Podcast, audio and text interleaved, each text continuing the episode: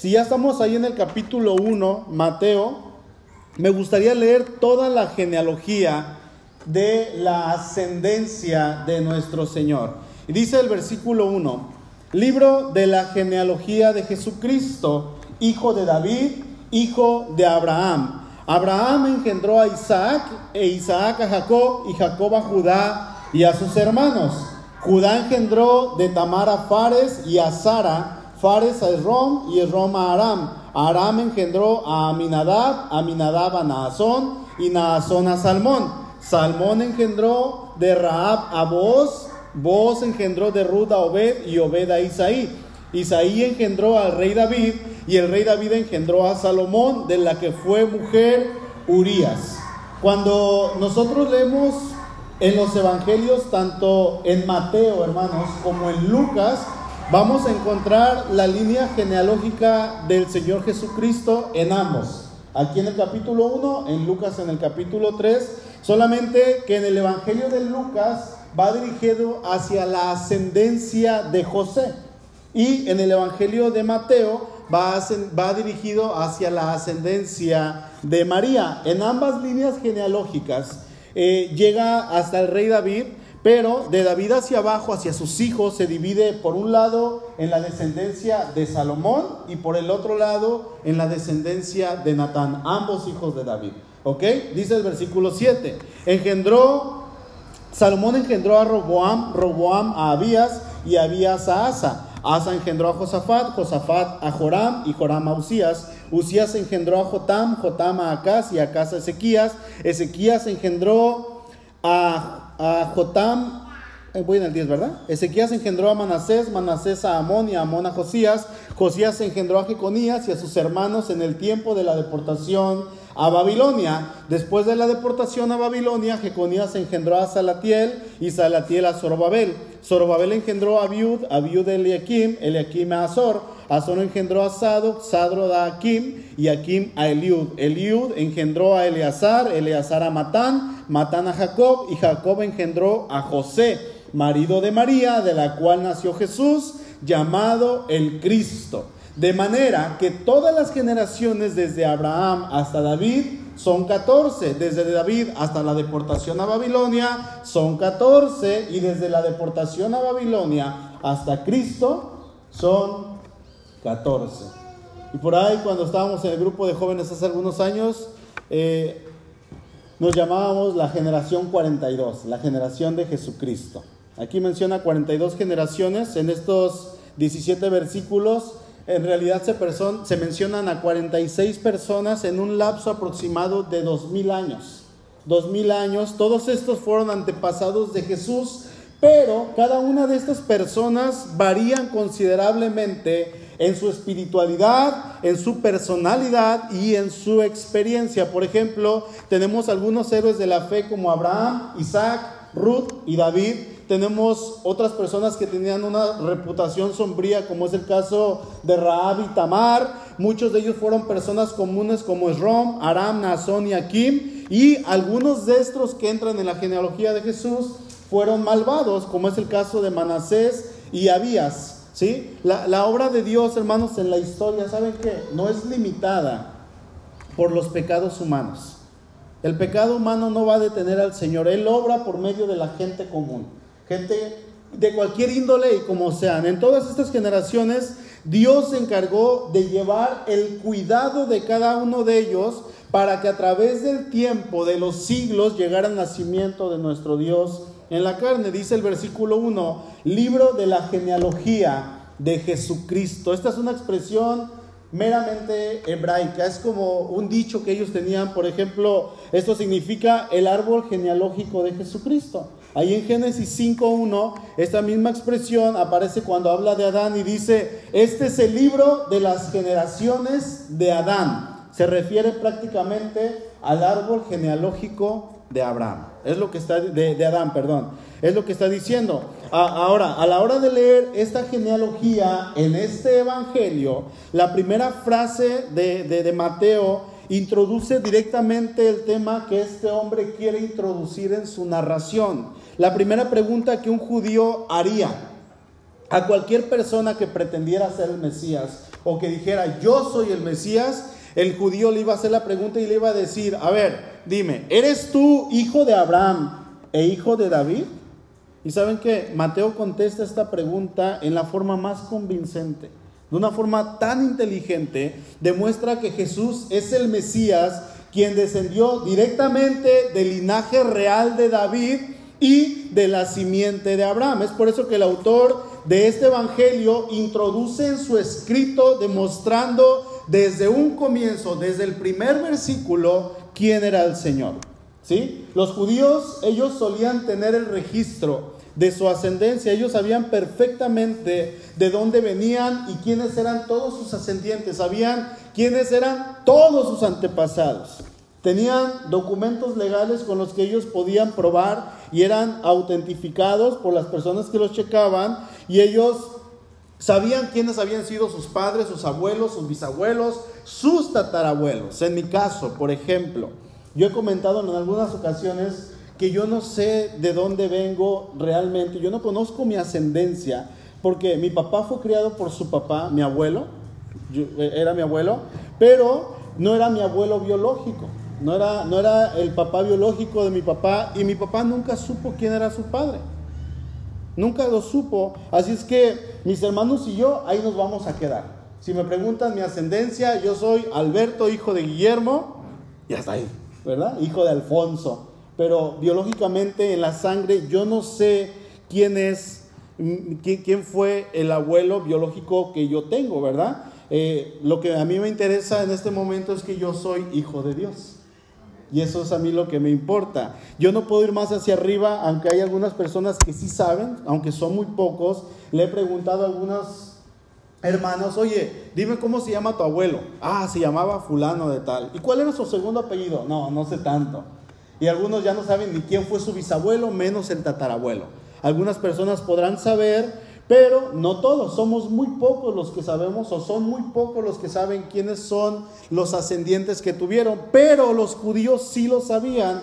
Cada familia tenía documentos y por el otro lado ellos sabían de memoria de dónde venían, quién era su familia y cuál era la tribu a la que ellos pertenecían. Y otro aspecto importante que debemos de mencionar era que ellos también estaban circuncidados, lo cual indicaban que eran parte del pueblo del pacto de Dios. Si un judío no podía demostrar de dónde venía, ellos se podían quedar ahí en la ciudad, en el pueblo, pero de alguna manera, como no podían demostrar que eran descendientes de Abraham, de hecho esto pasó con algunas personas de los, de los samaritanos, no sabían y no podían comprobar su ascendencia, es por eso que, aunque ellos decían, es que somos judíos y nuestro padre es Abraham. Ahí van a leer la historia en Juan 4 con la samaritana hablando con Jesús. Y ellos decían, es que demuéstrame. Entonces ellos no podían demostrar y eran denigrados por el mismo pueblo, eran rechazados por el mismo pueblo. ¿Sí? En Esdras capítulo 2, si, si gustan yo se los leo, leemos que hubo un grupo de personas que vinieron de Babilonia deportados de regreso a su ciudad y ellos no podían demostrar de dónde eran. Dice Esdras 2.59, los siguientes regresaron de Tel Melach, Tel, Tel Kerub, eh, Edón e Imer, pero no pudieron demostrar ascendencia israelita de los descendientes, y ya sigue hablando, ¿no? E, esto eran los, los hombres comunes, vamos a ponerlos así, que no podían demostrar de dónde venían, pero había un grupo también que decían, es que yo soy descendiente de la tribu de Leví, yo soy de los que pueden ejercer el ministerio, yo puedo ministrar a Dios, ¿ok? Muéstrame tus papeles. Entonces, si estas personas no podían demostrar que venían de la tribu de Leví, ellos ya no podían ejercer el ministerio. Dice el verso 61, de entre los sacerdotes, los siguientes tampoco pudieron demostrar su ascendencia israelita los descendientes de Jabaías, Cos y Barzilai. Este último se casó con una de las hijas de un galadita llamado Barzilai, el cual tomó su nombre. Estos buscaron sus registros genealógicos, pero como no los encontraron, fueron excluidos del sacerdocio. no pudieron ejercer. Era de suma importancia que ellos tuvieran la manera de demostrar su ascendencia porque eso era lo que los iba a identificar como un pueblo nacional de Israel. Era algo así como el INE en nuestros tiempos, en nuestro país, como el pasaporte, como el acta de nacimiento. Cada uno de los que estamos aquí desde el momento en que nacemos y somos registrados, ya tenemos el acta de nacimiento y tenemos nuestra curva, ¿verdad? Era algo así. Cuando veníamos de, visita de, Ciudad Juárez, veníamos en el aeropuerto y muchas veces me pararon en la aduana y me decían, joven, ¿de dónde es? Y yo le decía, soy, soy de aquí, de la Ciudad de México y soy, bueno, soy mexicano. Muéstrame su INE, por favor. Y ya les demostraba mi INE y ellos me veían como un judío, ¿no? Y yo decía, soy judío de la tribu de Judá. Ya que les enseñaba mi, mi INE, ellos me decían, pásele, adelante, no pasa nada. Pero me confundían, mostrando mis documentos oficiales, decían, este hombre es mexicano, ya le vi el nopal ahí en la frente, ¿verdad? Entonces no había ningún problema. Yo no sé si en alguna otra nación eh, en el mundo sean tan celosos como lo son los judíos, que al momento en que ellos hablaban de su nacionalidad, hermano, tenían ese celo sumamente arraigado, ese celo nacionalista que los llevaba a cuidar con todo su corazón el origen de sus familias. Y yo creo personalmente que fue Dios poniendo en el corazón de ellos desde un principio que funda esta nación el que ellos guardaran su ascendencia, que guardaran sus registros. ¿Para qué? Para que pasados los años, al momento en que llegara el Mesías, era, podía comprobarse que él venía directamente de esa línea genealógica contando desde Abraham hasta hacia abajo. ¿Sí? ¿Por qué? Porque Jesús tenía que ser hijo de David y el Señor tenía que ser hijo de Abraham. ¿Ok?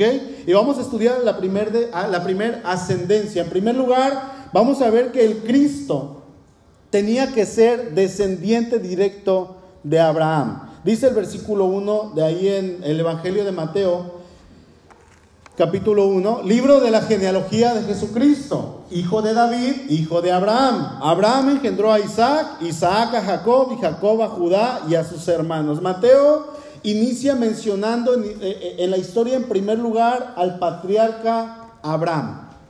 Y yo pregunto, ¿qué importancia tiene Abraham, hermanos, y David en la historia judía?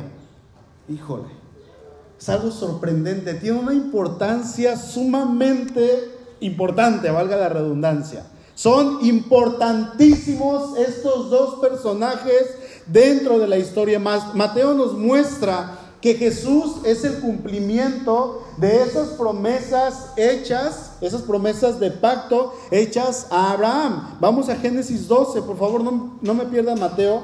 Génesis 12, Dios llama a Abraham y le hace una promesa cuando él le llama. Dios ya tenía un plan que iba a comenzar a ejercer ahora con este hombre. Dice el versículo 1, pero Jehová había dicho a Abraham, vete de tu tierra y de tu parentela y de la casa de tu padre a la tierra que te mostraré. Y haré de ti una nación grande y te bendeciré y engrandeceré tu nombre y serás bendición. Y aquí viene lo, lo más hermoso. Dice, bendeciré a los que te bendijeren y a los que te maldijeren, maldeciré. Y aquí está la promesa, dice, y serán benditas en ti todas las familias de la tierra. Dios comienza en este hombre, Abraham, la nación judía, con este personaje.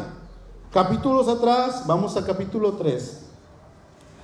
Dios le había hecho la promesa a Adán y a Eva de que de su descendencia vendría alguien que acabaría con Satanás, con la serpiente, alguien llamado el Mesías. Sí, dice el versículo 15, haré que tú y la mujer sean enemigas y que tu descendencia sea enemiga de la de ella. La, la descendencia de ella destrozará tu cabeza y tú la picarás en el talón.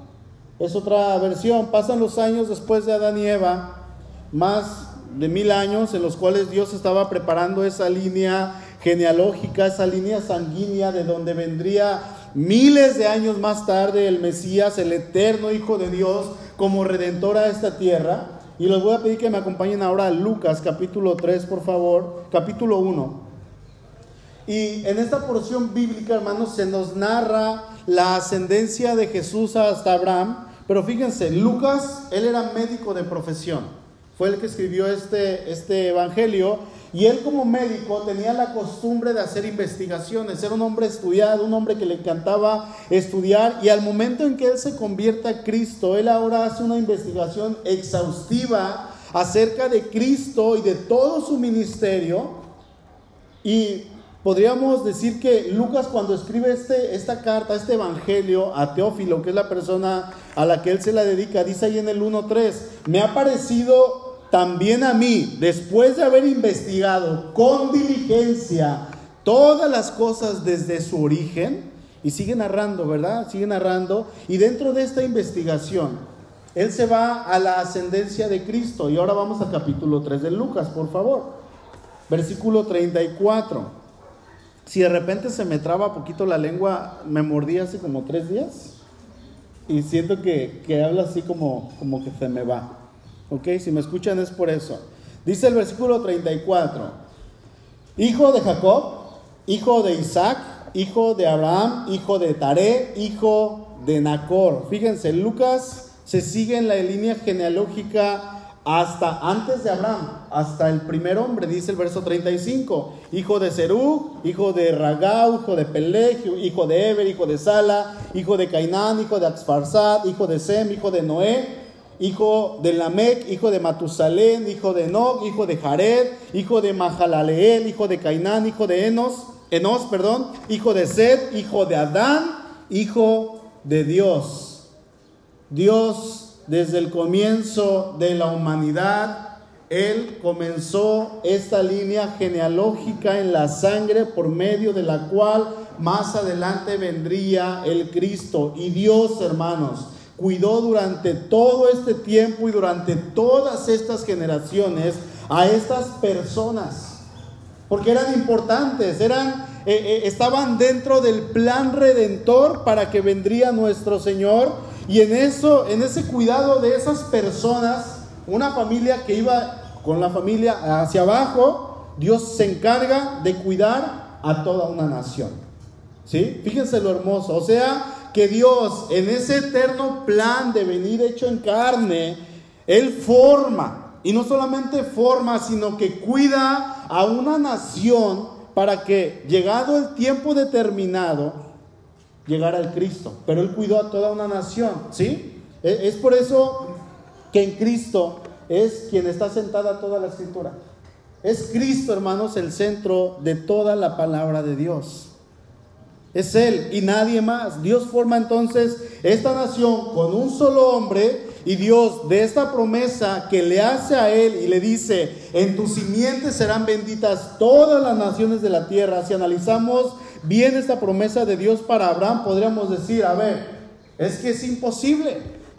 Es imposible porque no toda la tierra es descendiente de Abraham. Quizás sí podríamos decir en Adán, porque todos somos descendientes de Adán, ¿verdad? Pero no de Abraham. Cuando Noé entra al arca, entran sus tres hijos, Sem, Cam y Jafet.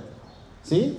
Y de estos tres se llena toda la tierra. O sea, que todos nosotros, los que estamos aquí, hermanos, somos de alguna manera descendientes de alguno de ellos tres. De Sem, Cam o Jafet. Pero no toda la tierra es descendiente de Cam o de Sem o de Jafet, pero sí de Adán. ¿Verdad? Abraham era descendiente de Adán, de Sed, de Noé y de Sem. De, uno de los hijos que entró al arca con Noé era Sem. Y de, de Sem vino la descendencia hasta que llegó a Abraham. Es por eso que se dice que los judíos son semitas, todos los judíos son descendientes de Sem. Pero Dios le dijo a Abraham que en su simiente, en su descendencia, serían benditas todas las familias de la tierra. Y al decir benditas, Dios, hermanos, se está refiriendo a que estas personas, estas familias, serían bendecidas, pero con esa bendición que implica el conocerle a Él con esa bendición que implica tener un encuentro personal con Dios, esa bendición en la cual las personas vamos a poder experimentar la salvación. No es una bendición económica, no es una bendición de una herencia, no, es una bendición que viene de parte de nuestro Señor y con esta bendición está la cancelación de esa acta de los decretos que había en contra de nosotros cuando Cristo la clavó en la cruz. ¿Sí? Es ese tipo de bendición. Dios le hace esa promesa a Abraham y Abraham lo cree a pesar de que en ese momento no tenía hijos, tenía 75 años de edad, su esposa tenía 65 y Abraham dice, ok Señor, vamos adelante, yo te creo. Y todavía el Señor lo hace esperar 25 años más. Hasta que él cumple 100 años, nace el hijo de la promesa, Isaac. El Cristo, hermanos, tenía que demostrar que era descendiente directo de Abraham y Mateo se encargó de que así quedara escrito. Amén. Ahora, en segundo lugar, tenemos la segunda descendencia o la segunda persona importante, el Cristo. Tenía que ser un descendiente directo y real del rey David también. ¿Sí? Vamos a Mateo 1, por favor.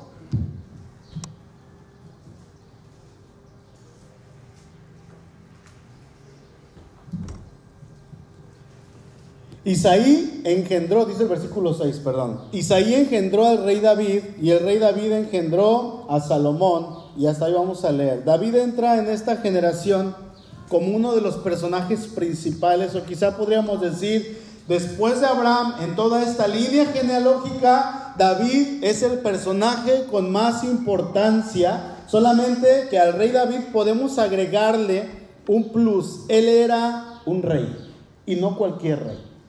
Era el rey conforme al corazón de Dios. Un rey que a pesar de sus pecados, él siempre mostró la humildad para confesar a Dios todos sus errores que él había cometido, a diferencia de Saúl. Saúl, el primer rey de Israel, él no fue un rey que hizo la voluntad de Dios.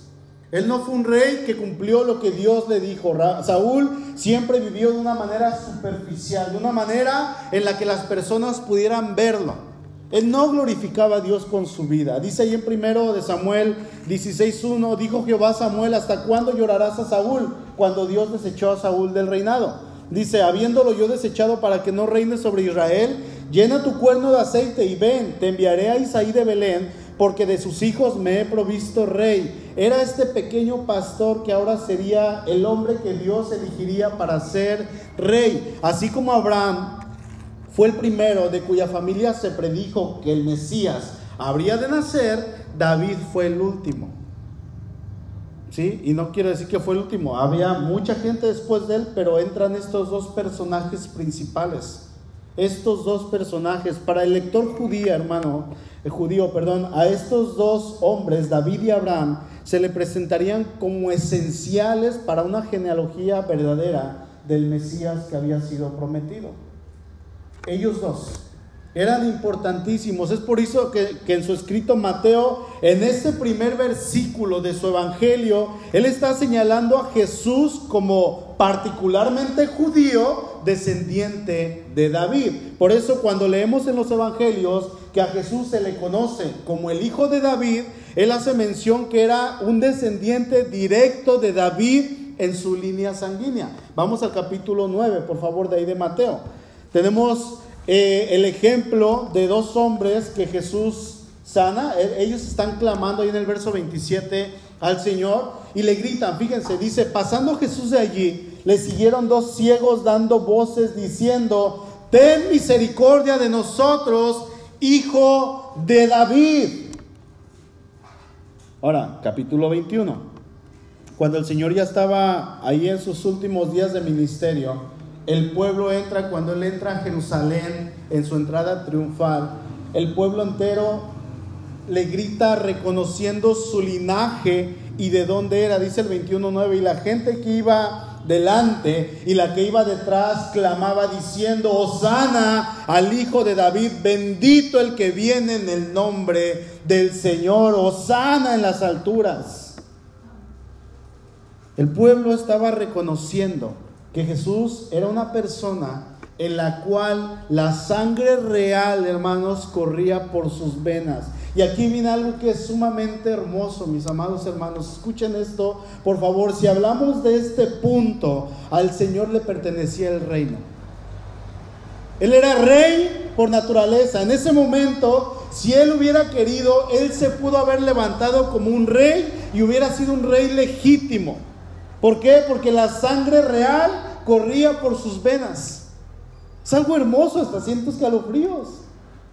La sangre real corría por sus venas y ojo hermanos, Él es el rey de reyes, el rey eterno, Él siempre ha sido rey, Él ha reinado desde siempre y hasta la eternidad va a reinar. Pero Dios encargó que en cuanto a la carne, Él fuera también rey. La sangre real en sus venas. En la carne, así como tú y como yo, Él tenía el título de rey legítimo. Este título y el trono le pertenecían por derecho natural. Ese es nuestro Dios. Ese es nuestro Dios. Es por eso que cuando Él nace, Herodes, vamos a Mateo 2, Herodes se entera de que había nacido el rey de los judíos. Y, él tuvo temor, dice el versículo 8 de Mateo 2, y enviándolos a Belén, dijo, vayan allá y averigüen con diligencia acerca del niño, y cuando le hallen, háganmelo saber para que yo también vaya y le adore, dice este hombre. En realidad él quería matarlo. Él no quería que estuviera este rey de los judíos porque Herodes era un rey impuesto. Él no era rey por naturaleza. Él había sido puesto por el César allí en Jerusalén para que reinara. Pero él no era el rey legítimo. De hecho, ni judío era. Era un griego. Romano. Entonces, cuando él se entera de que nace el rey de los judíos, él tiene temor. Y él dice, si es el rey de los judíos, él me puede quitar de mi trono. Él me puede quitar esto fácilmente. Es por eso que, a pesar de ser un bebé, hermanos, para Herodes Jesús representaba un peligro. Porque la gente iba a reconocer que era el rey y lo iban a quitar de su trono. Pensando en esto, él quiere matar a los niños y fue cuando no sabe quién es, enojado, hace una matanza tremenda de niños menores de dos años, pensando que entre ellos mataría al rey que había nacido, pero él no sabía que este rey eterno, hermanos, contaba con el 100% de la protección divina. Jesús tenía que cumplir con el requisito de tener sangre real y lo cumplió sangre real. Dios cuidó tanto la descendencia de Abraham, hermanos, para que llegado este momento en que el rey nacería, Jesús sería un ser como nosotros, pero siendo realmente un rey. Gálatas 4:4, uno de mis versículos favoritos en toda la palabra, dice, pero cuando vino el cumplimiento del tiempo, Dios envió a su Hijo, nacido de mujer y nacido bajo la ley. Sí, nacido de mujer, sí, nacido bajo la ley, sí, pero siendo rey en la carne, porque era rey desde la eternidad y el reinado en la carne también le pertenecía por derecho. Y esa promesa de parte de Dios, hermanos, fue una promesa que Dios le hizo a David muchísimos años antes de Cristo. Mil años antes. Dice ahí en segundo de Samuel 7, versículo 12, y cuando en tus días sean cumplidos, le está hablando Dios a David, le dice, y duermas con tus padres, yo levantaré después de ti a uno de tu linaje, el cual procederá de tus entrañas, y afirmaré su reino. Él edificará casa a mi nombre, y yo afirmaré para siempre el trono de su reino. Yo le seré a él por padre y él me será a mi hijo. Verso 16. Y será afirmada tu casa y tu reino para siempre delante de tu rostro y tu rostro será estable eternamente. Esta fue una promesa que se hizo mil años antes de Cristo a David. Y David, a pesar de que tenía muchos errores, y algunos dirán, y muchos horrores, y muchos pecados, él fue un hombre digno de toda la confianza de Dios, porque siempre que pecaba él se arrepentía. Él iba y pedía perdón al Señor, se humillaba delante del Señor. Es por eso que cuando hablamos de David, a David se le conoce como un tipo de Cristo. Un tipo de Cristo es una persona en el Antiguo Testamento que tuvo muchas de las características que tendría aquel verdadero hombre, aquel verdadero enviado, el ungido de Dios que vendría más adelante. Ahora, muchos años más adelante, acompáñenme al Salmo 89. Se levanta, bueno, Dios levanta un hombre llamado Etán que escribe un salmo y este hombre escribe este salmo recordando que Dios había hecho una promesa a la descendencia del rey David que levantaría un rey que reinaría para siempre, un reinado eterno. Dice el versículo 3, hice pacto con mi escogido, juré a David, mi siervo, diciendo, para siempre confirmaré tu descendencia y edificaré tu trono por todas las generaciones. Yo también le pondré por, perdón, verso 27. Yo también le pondré por primogénito, el más excelso de los reyes de la tierra. Para siempre le conservaré mi misericordia y mi pacto será firme con él y pondré su descendencia para siempre y su trono como los días de los cielos. Si nos pusiéramos, hermanos, a analizar cada uno de los versículos, de los pasajes que están en el Antiguo Testamento, que son mesiánicos, que hablan del reinado de Jesús, hermanos, no terminaríamos hoy, no terminaríamos en todo el año. Son muchísimos. Es por eso que les digo que el Antiguo Testamento gira en torno al Señor Jesús. Es Él. Dice el Señor, escudriñen las escrituras porque ellas son las que dan testimonio de mí y en ellas van a encontrar la vida eterna. eterna. Dios prometió en el principio, cuando el hombre peca, que levantaría a alguien que terminaría con Satanás, con la serpiente. Pasan cerca de dos mil años después de que Dios hace esta promesa a Adán y Eva, y Dios levanta a Abraham, de quien nació Isaac, de quien le nació Jacob, y que le nacieron, ¿cuántos hijos tuvo Jacob? Doce. Uno de ellos llamado Leví. Los levitas eran los que servían en el altar y en el sacerdocio de esta descendencia de Leví, ellos eran los encargados de ministrar en el altar, ministrar en el templo. Si alguien no era de la tribu de Leví, no se podía parar en el altar, estaba prohibido, podía caer fulminado. Nadie podía. Y había un lugar, este es el altar, y había un lugar atrás, un cuarto, llamado lugar santísimo. Solamente una persona podía entrar una vez al año de la tribu de Leví, el sumo sacerdote de esta tribu, hermanos, que servían al altar, ellos eran exclusivos.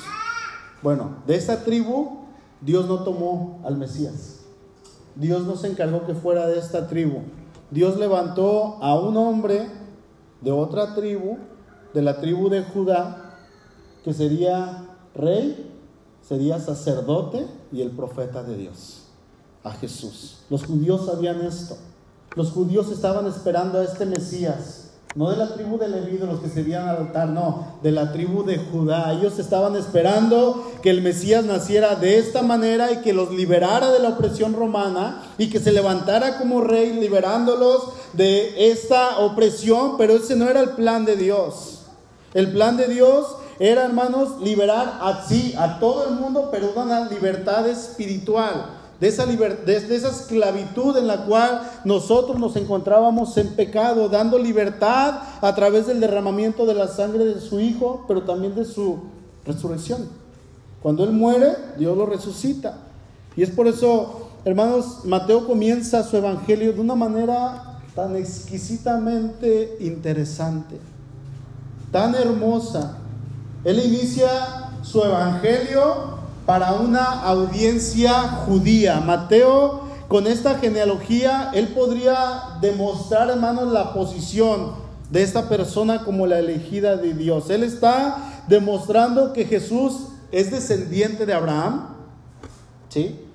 Como todos los judíos, y descendiente directo del rey David, con lo que cumplía completamente de una manera perfecta todas las profecías que se hicieron en el Antiguo Testamento respecto a la línea del Mesías. Yo estoy completamente convencido, hermanos, completamente convencido de que Dios levantó a una nación entera, empezando con un hombre, Abraham, y cuidó de esta nación durante todos estos años y los bendijo y los protegió y les mostró sus maravillas y les mostró sus pactos y el Señor estaba alrededor de ellos cuidándole. Y ellos podían ver las maravillas. Y no solamente ellos, sino todos los pueblos que estaban alrededor podían ver las maravillas. Cuando esta nación se mantenía en obediencia, Dios la bendecía a tal grado de que en aquel tiempo llegaron a ser una potencia mundial.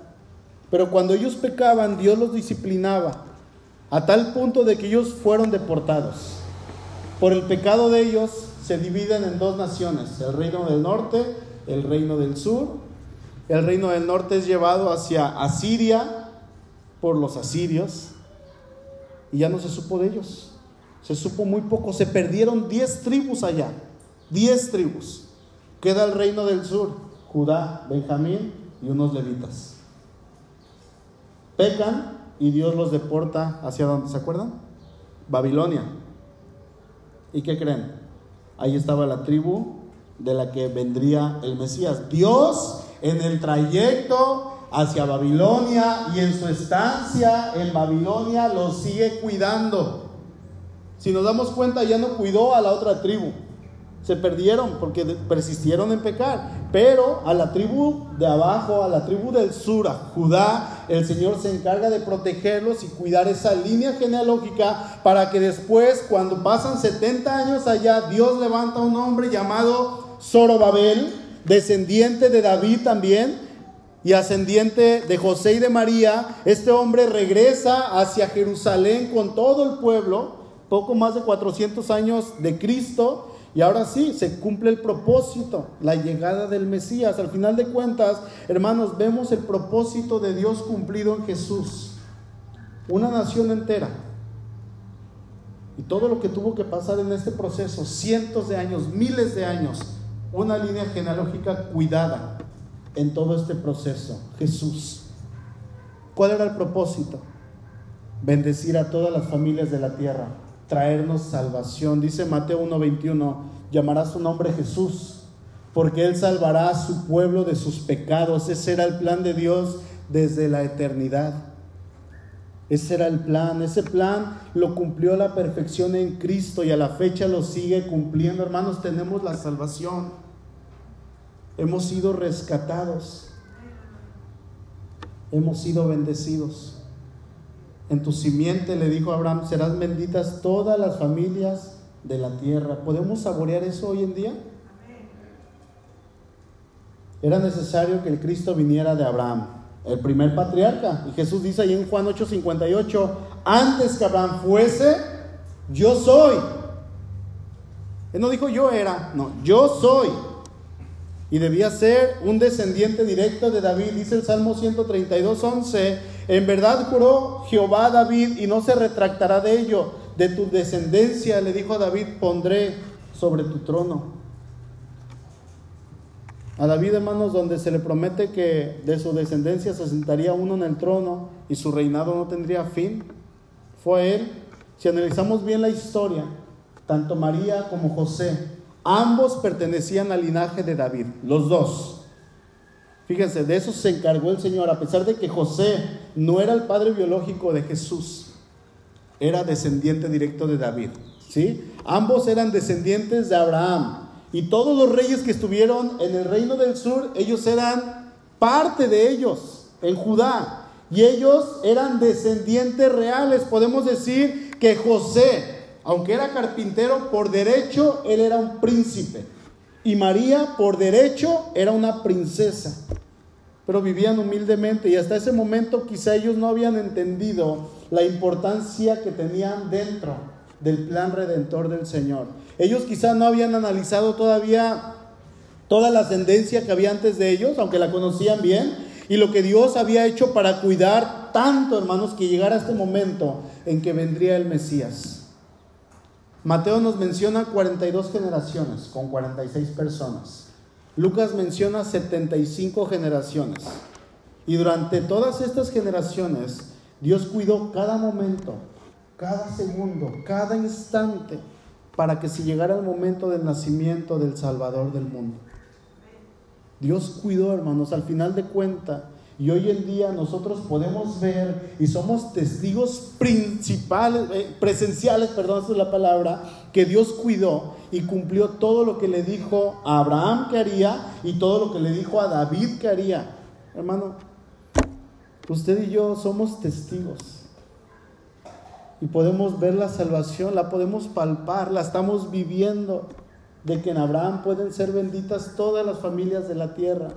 Yo no soy judío, ni sé de dónde vengo. No lo sé.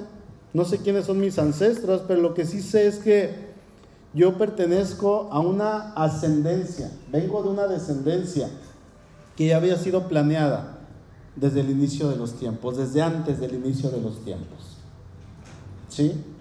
Dios ya me había puesto en su plan redentor y cuando Dios le hace esa promesa a Abraham de que en sus simientes serían benditas todas las familias de la tierra, el Señor estaba pensando en mí y estaba pensando en todos ustedes. Nos estaba incluyendo como miembros de esta familia. Yo soy bendecido en Cristo. Soy bendecido en Cristo. Y en esta promesa que Dios le hizo a Abraham y en esta promesa que Dios le hizo a David, ¿sí? Nació el rey y reinaría sobre todos nosotros. Y saben que este reinado no tendrá fin. No tendrá fin. Somos súbditos de este reino, de todas estas descendencias que estamos leyendo, 75 con Lucas, 42 con Mateo, podríamos decir solamente una descendencia importa. Solamente una. Y esta es la de Cristo Jesús, mediante la cual todos nosotros hemos sido bendecidos.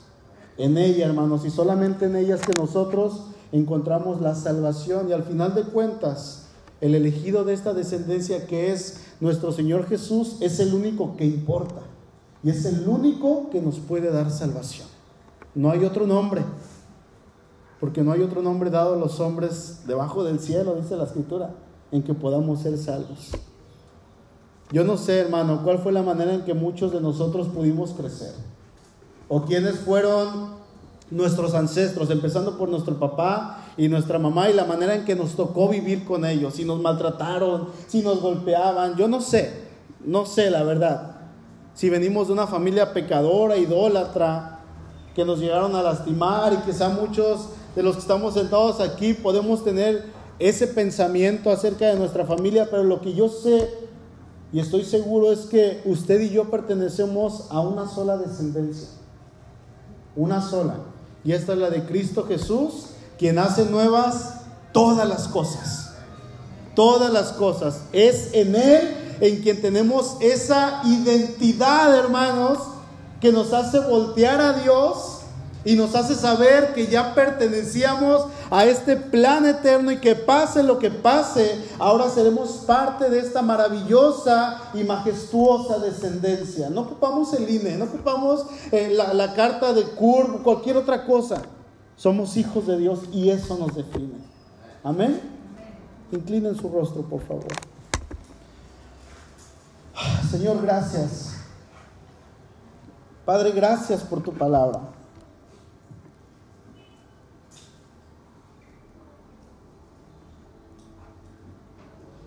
Señor, no, no hay palabras para, para decirte gracias. Desde un principio, Señor, de la humanidad, incluso tú tenías tu plan desde antes de la fundación del mundo. Pero, Señor, en el momento en que tú formaste a Adán y Caín mató a Abel, Señor, tú levantaste a otro hombre llamado Seth y es a través de la línea sanguínea de este hombre que dice tu palabra que los hombres comenzaron a invocar el nombre de, Jehová. Luego viene Noé, su hijo Sem, y tú levantas a Abraham, Señor. Pasan los años, pasan los siglos, y levantas a David, un hombre conforme a tu corazón. Y pasan los años, Señor. Y cuando parece que se había perdido esa línea genealógica y que ya no había nadie, se levanta un hombre llamado Zorobabel en Babilonia y él regresa a Jerusalén y tú continúas, Señor, con esa línea sanguínea. A tal grado, Señor, de que cuidaste, aunque José no fuera el padre biológico de Jesús, aún él, Señor, era descendiente tanto de Abraham como de David y María también. Señor, a través de los siglos tú cuidaste de tu pueblo con el objetivo de cumplir que única y exclusivamente llegara el Cristo, el Salvador. Solamente una descendencia importa. Solamente esta descendencia, Señor. Y Padre, hemos visto tu promesa cumplida. Hemos visto esa promesa que tú le hiciste a Abraham y a David, Señor, de que levantarías un rey que reinaría para siempre y de la descendencia de David, de, Abraham, Señor, serían bendecidas todas las familias de la tierra. Y aquí estamos hoy, Señor, pudiendo palpar la salvación, disfrutarla, tenerla, Señor, sabiendo que podemos tener esa comunión contigo, sabiendo, Dios, que en ti estamos completamente seguros. Gracias, Dios, por haber enviado a tu Hijo Jesucristo. Padre, gracias Ayúdanos a entender esto, a poder vivirlo, Señor, a poder aplicarlo en nuestra vida todos los días, a poder glorificarte, Señor, porque, Señor, jamás entenderemos todo el proceso y todo lo que pasó para que llegara el Mesías. Y aún, Señor, esa humillación que Él tuvo que pasar desde el momento en que se encarnó hasta el momento en que Él murió como un criminal por mi culpa, que murió como un criminal por mis pecados, por mis fracasos, por mis fallas. Sin embargo, Señor, a ti lo que te interesaba era darnos esa salvación mediante el sacrificio de tu Hijo. Señor, gracias. Gracias, amado Dios. Te exaltamos porque Padre, nos has hecho parte de esta descendencia.